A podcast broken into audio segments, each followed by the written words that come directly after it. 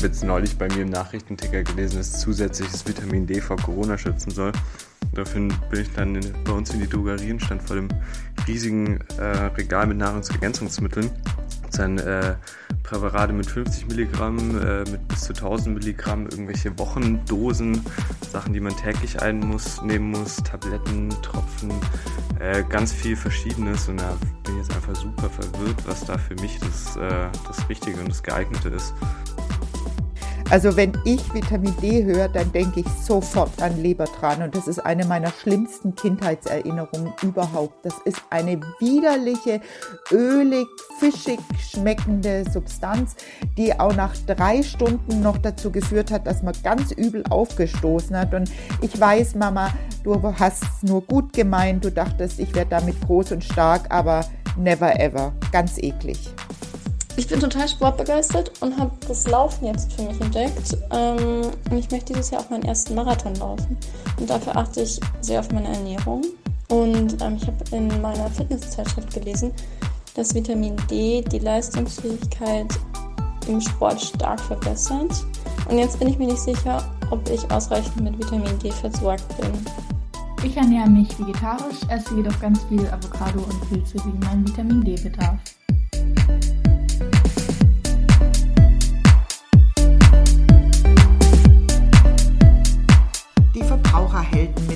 Wissenshunger, der Food Podcast der Verbraucherzentrale Bayern.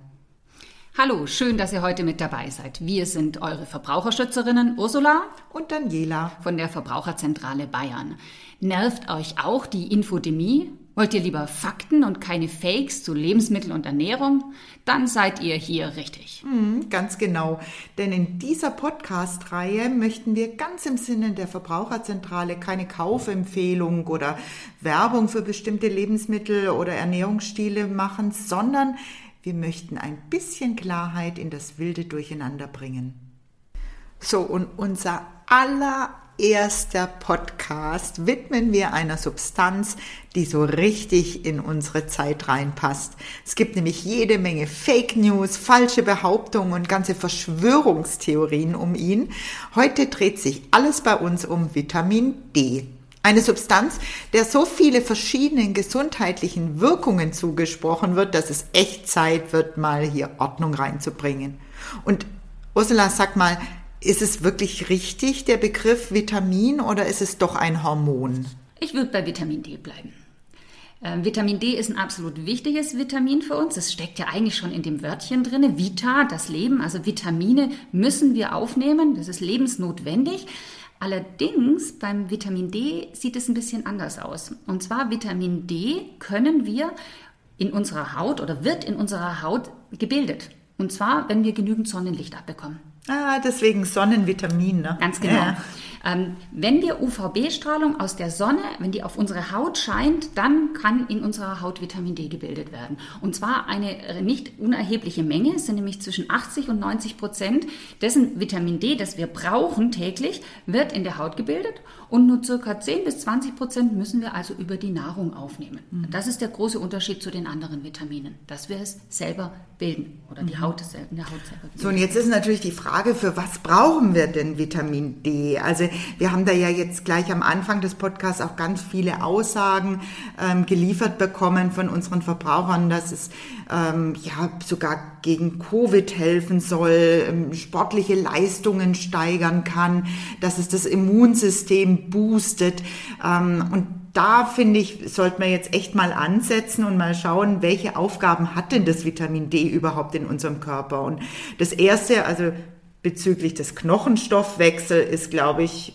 ganz klar und unumstritten. Die Wissenschaft ähm, weiß da, glaube ich, relativ viel schon. Ja, absolut. Also Vitamin D ist wichtig für den Kalzium- und Phosphathaushalt. Äh, ohne Vitamin D können wir das Kalzium aus der Nahrung nicht in unsere Knochen einlagern und damit werden unsere Knochen weich und porös. Es entstehen sogenannte Krankheiten wie Osteoporose, Osteomalazie oder bei Kindern kennt man auch die Rachitis. Also das ist eins der Hauptaufgaben von Vitamin D, unseren Kalziumhaushalt zu optimieren. Ja, ähm, Eine weitere Funktion von Vitamin D, nämlich dass es ganz wichtig ist für das Immunsystem, ist, glaube ich, auch unumstritten, oder? Da gibt es auch ausreichend Studien und Untersuchungen. Ja, ganz genau. Also da gibt es mittlerweile auch äh, viele Be Belege dafür, dass Vitamin D wichtig ist für, unseren, für unser Immunsystem. Ähm, aber eben nicht nur. Also man kann das nicht auf das Vitamin D reduzieren, sondern wir brauchen auch viele andere Vitamine, die in unseren Immunstoffwechsel eingreifen.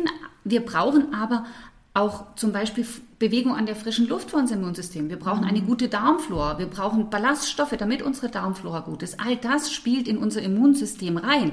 Also man kann das nicht nur reduzieren auf das Vitamin D und man kann das auch nicht in Studien so einfach feststellen, weil ich kann ja nicht hergehen und einem Menschen einfach Vitamin D vorenthalten, ihn also quasi in einen Mangel bringen und dann schauen, na, wie geht's ihm? Ne? Wie, was macht sein Immunsystem? Ja, Ursula, du sagst genau das. Das ist nämlich ganz äh, unser großes Problem als Ernährungswissenschaftler, ja, dass man ähm, viele Studien gar nicht durchführen kann, weil das absolut unethisch wäre, wenn man jetzt irgendwie ähm, einer Menschengruppe Vitamine vorenthält, weil man weiß, dass das einfach gesundheitsgefährdend ist. Ne? Aber nichtsdestotrotz gibt es Studien und Untersuchungen, Untersuchung, das ist jetzt in der letzten Zeit in der Presse wirklich rauf und runter gerattert worden, dass ein, ähm, Vita das Vitamin D tatsächlich auch gegen Covid-Erkrankungen helfen soll. Was hältst du davon? Ja, da wäre ich jetzt mal vorsichtig. Also es ist so, dass man festgestellt hat, dass ähm, Covid-Patienten wirklich einen sehr schlechten Vitamin D-Status haben. Aber hatten diese Patienten diesen schlechten Vitamin D-Status schon vor ihrer Erkrankung oder wurde der erst durch ihre Erkrankung hervorgerufen? Das hat man ja nicht untersucht. Mhm. Also die wenigsten Covid-Patienten hat man vorher geschaut, wie sieht der Vitamin D-Status aus und dann wurden sie krank und dann, hm. Also man kann das nicht so reduzieren auf dieses Vitamin D. Da fehlen einfach noch Studien. Das ist noch nicht wissenschaftlich fundiert belegt. Ja, und ein weiteres Argument ist ja tatsächlich, dass man sagt, ähm, Menschen, die einen Vitamin D-Mangel haben, haben, das sind ja Menschen, die dann wenig Sonnenlicht haben, das sind Ältere, das sind Pflegebedürftige, die nicht rauskommen. Die sind ja so oder so dann auch wieder eine Risikogruppe, stärker oder ähm, heftiger an Covid äh, zu erkranken. Und deswegen ist da so eine Kausalität, die ähm, wirklich nochmal hinterfragt werden sollte. Ne? Ja. Also ganz eindeutig eine gute Vitamin D-Versorgung ist für das Immunsystem ganz wichtig. Aber wie sieht denn das jetzt mit dieser sportlichen Leistungsfähigkeit aus? Kann ich denn da mit viel Vitamin D auch mehr Gewichte stemmen oder vielleicht einen Marathon bestreiten? Also es ist so, dass Sportler für ihre Leistungsfähigkeit einen guten Vitamin D-Status haben sollen. Was heißt denn gut? Gut heißt ein Wert von 50 Nanomol pro Liter Blut. Das ist das, was, die, was man beim Arzt untersuchen lassen kann. Wenn man diesen Vitamin D-Status hat, dann kann ein Sportler zum Beispiel Frakturen, also Knochenbrüche vorbeugen oder auch für einen guten Muskeltonus sorgen. Oder vor allem bei Läufern ist es so, dass die häufig Lungeninfekte haben. Wenn die einen guten Vitamin D-Status haben, von 50 Nanomol pro Liter Blut, dann bekommen die das wesentlich seltener. Aber ein Level darüber hinaus bringt gar nichts. Ne? Absolut, richtig. Also das ist im Prinzip genauso, das sage ich immer ganz gerne, das, das, Beispiel mit den Äpfeln. Also jeder sagt, ja, Äpfel sind gesund, aber wenn ich dann sage, Sie müssen zwei Kilo Äpfel jeden Tag essen, dann sagt jeder, das ist nicht mehr gesund. Und genau so ist es ja bei den Vitaminen auch. Ne? Ähm, ja, wenn du jetzt sagst, ausreichende Versorgungslage, wir sagen 80 Prozent können wir über das Sonnenlicht bestreiten, aber was heißt denn das jetzt in wie viele Minuten muss ich jetzt wie lang Sonnenbaden? Ja, das im Prinzip kann man das so circa sagen. Es kommt natürlich auch auf den Breitengrad drauf an, wo man wohnt. Also wir bei uns hier in Deutschland ist es so, dass im Sommer, im Hochsommer, so Mai, Juni, Juli, reicht es schon absolut für zehn Minuten an die Sonne zu gehen. Es ist sogar so, dass die Sonne gar nicht unbedingt scheinen muss. Es kann auch ein bisschen bewölkt sein. Im Winter allerdings wäre es schon gut, wenn es bis zu einer halben Stunde ist, zumal wir da unseren Körper ja auch viel mehr bedecken, also nicht so viel Haut an der Sonne ist. Aber so eine halbe Stunde im Winter wäre schon ganz gut. Allerdings ist es so, dass wir Vitamin D ähm, auch speichern können. Ja, weil es halt ein fettlösliches Vitamin ist. Ne? Alle fettlöslichen Vitamine können wir speichern. Ganz genau. Ähm, deswegen ist es so, dass wir quasi im Sommer schon unseren Vitamin D-Status für den Winter quasi verbessern können. Also wenn wir ausreichend Sonne im Sommer bekommen, dann können wir das Vitamin D in der Muskulatur, im Fettgewebe, ein bisschen auch in der Leber speichern und damit natürlich die geringere Versorgung, die wir im Winter haben, ausgleichen. Aber wäre es für mich nicht einfacher, einfach unter die Sonnenbank zu gehen? Das ist doch im Prinzip auch Sonnenlicht. Ja, oder? im Prinzip ja, das ist auch Sonnenlicht. Allerdings ein, ein äh, unschöner Nebeneffekt ist, dass man in einem Sonnenstudio nicht nur die wichtige UVB-Strahlung abbekommt, sondern leider auch UVA-Strahlen und die stehen im Verdacht, krebserregend zu sein. Und deswegen ist es absolut nicht ratsam, täglich ins Sonnenstudio zu gehen. Gut, das heißt also im Sommer Sonne tanken, allerdings sollte man wirklich darauf achten, dass man keinen Sonnenbrand riskiert. Dasselbe gilt auch in den Wintermonaten, am besten während der Mittagssonne einen schönen langen Spaziergang an der frischen Luft. Nur das wird vermutlich nicht ausreichen, um den Vitamin D-Bedarf vollständig abzudecken. Das heißt, hier greift dann der Körper auf die eigenen Vitamin D-Reserven zurück. Gut, und damit habe ich also 80 Prozent meines Bedarfs über die Eigensynthese der Haut wirklich abgedeckt. Aber die restlichen 20 Prozent, die nehme ich ja über die Nahrung auf. Und in welchen Lebensmitteln steckt denn jetzt besonders viel Vitamin D drin? Vitamin D ist überwiegend in tierischen Lebensmitteln enthalten. Bei den pflanzlichen Quellen sind nur die Pilze und Hefen wirklich erwähnenswert. Die beste Vitamin D-Quelle ist fettreicher Seefisch wie Hering, Lachs, Sardinen, Makrelen oder auch Thunfisch. Wobei Wildfische mehr Vitamin D enthalten als Fische, die in Aquakulturen gezüchtet wurden. Außerdem enthalten Eier sowie Milch und Milchprodukte das für den Knochenstoffwechsel wichtige Vitamin.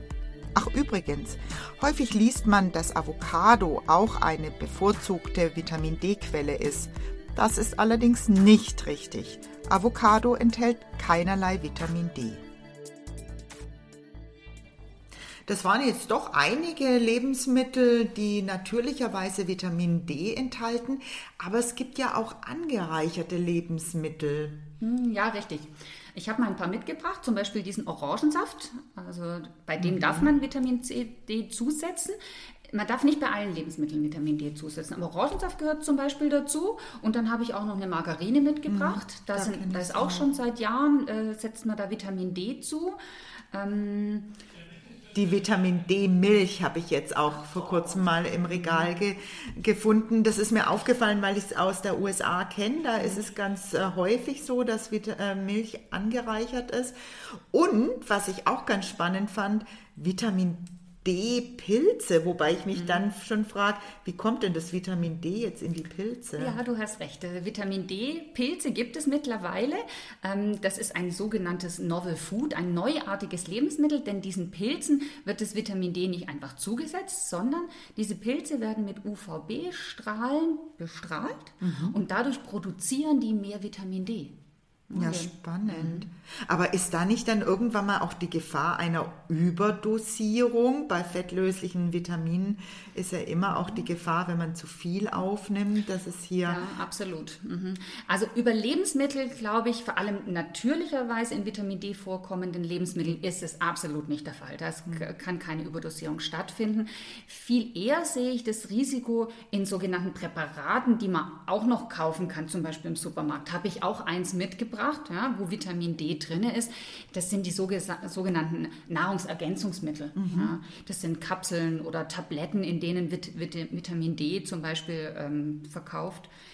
Sieht jetzt eigentlich für mich wie ein Arzneimittel aus, ja, oder? Ja, du hast völlig recht. Also die Packung äh, ist nicht arg unterschiedlich zu einer Packung äh, von einem Arzneimittel. Man kann nämlich auch Vitamin D in als Arzneimittel kaufen. In der Apotheke bekommt man das zum Beispiel. Das ist der Fall, wenn der Arzt feststellt, man hat einen Vitamin D-Mangel, dann verschreibt er einem Vitamin D. Dann ist das absolut sinnvoll.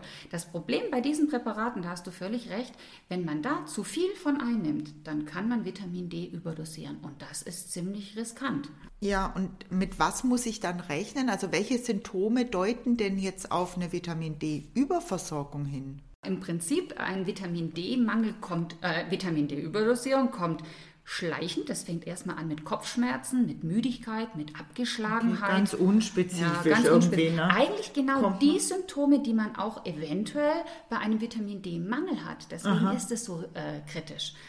Ähm, es kann aber ganz heftig werden. Ähm, es kann bis zu Herzrhythmusstörungen gehen, es kann zur Knochenerweichung, Osteomalazie gehen oder es kann sogar wirklich auch Kalzium wieder ausgelagert werden aus den Knochen, wenn man zu viel Vitamin D aufnimmt. Ja. Okay. Das heißt, es ist wirklich wichtig, dass man erstmal den Vitaminstatus überprüfen lässt und das kann ich beim Arzt machen, richtig? Ja, genau, das ist eine, eine Igelleistung, so nennt man die. Da muss man ein bisschen was bezahlen, kostet so um die 30 Euro. Und dann kann der Arzt feststellen, habe ich wirklich einen Vitamin D-Mangel oder kommen meine Symptome, die ich habe oder meine zu haben, von irgendwas anderem her? Weil wenn ich einfach so Vitamin D nehme, ohne zu wissen, brauche ich es wirklich oder brauche ich es nicht, dann kann diese ganze Überdosierung, die wir vorhin angesprochen haben, eben zum Tragen kommen. Das heißt, Arzt konsultieren, überprüfen lassen und dann dementsprechend supplementieren, wenn es Sinn macht. Hast du sonst noch irgendwelche Tipps für unsere Hörer? Ja, also wenn der Vitamin D-Status wirklich zu niedrig sein soll, wenn der Arzt es feststellt, dann probieren wir doch einfach mal über ganz natürliche Art und Weise den Status zu verbessern. Ich bin dabei. Ja, also raus an die frische Luft, ab in die Sonne, schauen, vielleicht in der Mittagspause, Viertelstunde, zehn Minuten im Sommer, einfach spazieren gehen. Einmal pro Woche einen fettreichen Seefisch und dann kriegen wir diese 20 Prozent, die wir ja über die Nahrung aufnehmen sollen, auf alle Fälle hin. Wichtig ist, wenn man das Gefühl hat, einen Vitamin D-Mangel zu haben, unbedingt zum Arzt gehen und das abklären lassen. Nicht prophylaktisch einfach mal Nahrungsergänzungsmittel einwerfen. Zu Nahrungsergänzungsmitteln habe ich euch auch noch einen super Tipp. Es gibt nämlich eine ganz tolle Webseite von den Verbraucherzentralen, die heißt Klartext Nahrungsergänzung und da bekommt ihr ganz viel wertvolles Wissen über Nahrungsergänzungsmittel. Das packen wir auf jeden Fall alles jetzt noch in unsere Show Notes. Da könnt ihr es einfach nochmal nachlesen. Was machen wir jetzt mit dem gesparten Geld für die Supplemente, also für die Nahrungsergänzungsmittel? Davon kaufen wir uns ein schönes Stück Wildlachs und machen ein leckeres Mittagessen draus. Und danach gehen wir noch an die frische Luft und machen einen Spaziergang. So, und unser Heldentipp zum Schluss. Bleibt wissenshungrig und informiert euch auf unserer Website verbraucherzentrale-bayern.de. Genau, und wenn euch die Sendung jetzt gefallen hat oder vielleicht auch nicht, wir freuen uns auf jeden Fall, wenn ihr in Kontakt mit uns tretet. Unter ernährung.vzbayern.de könnt ihr Themenwünsche nennen, eure Kommentare hinterlassen. Und jetzt sagen wir erstmal Tschüss. Tschüss.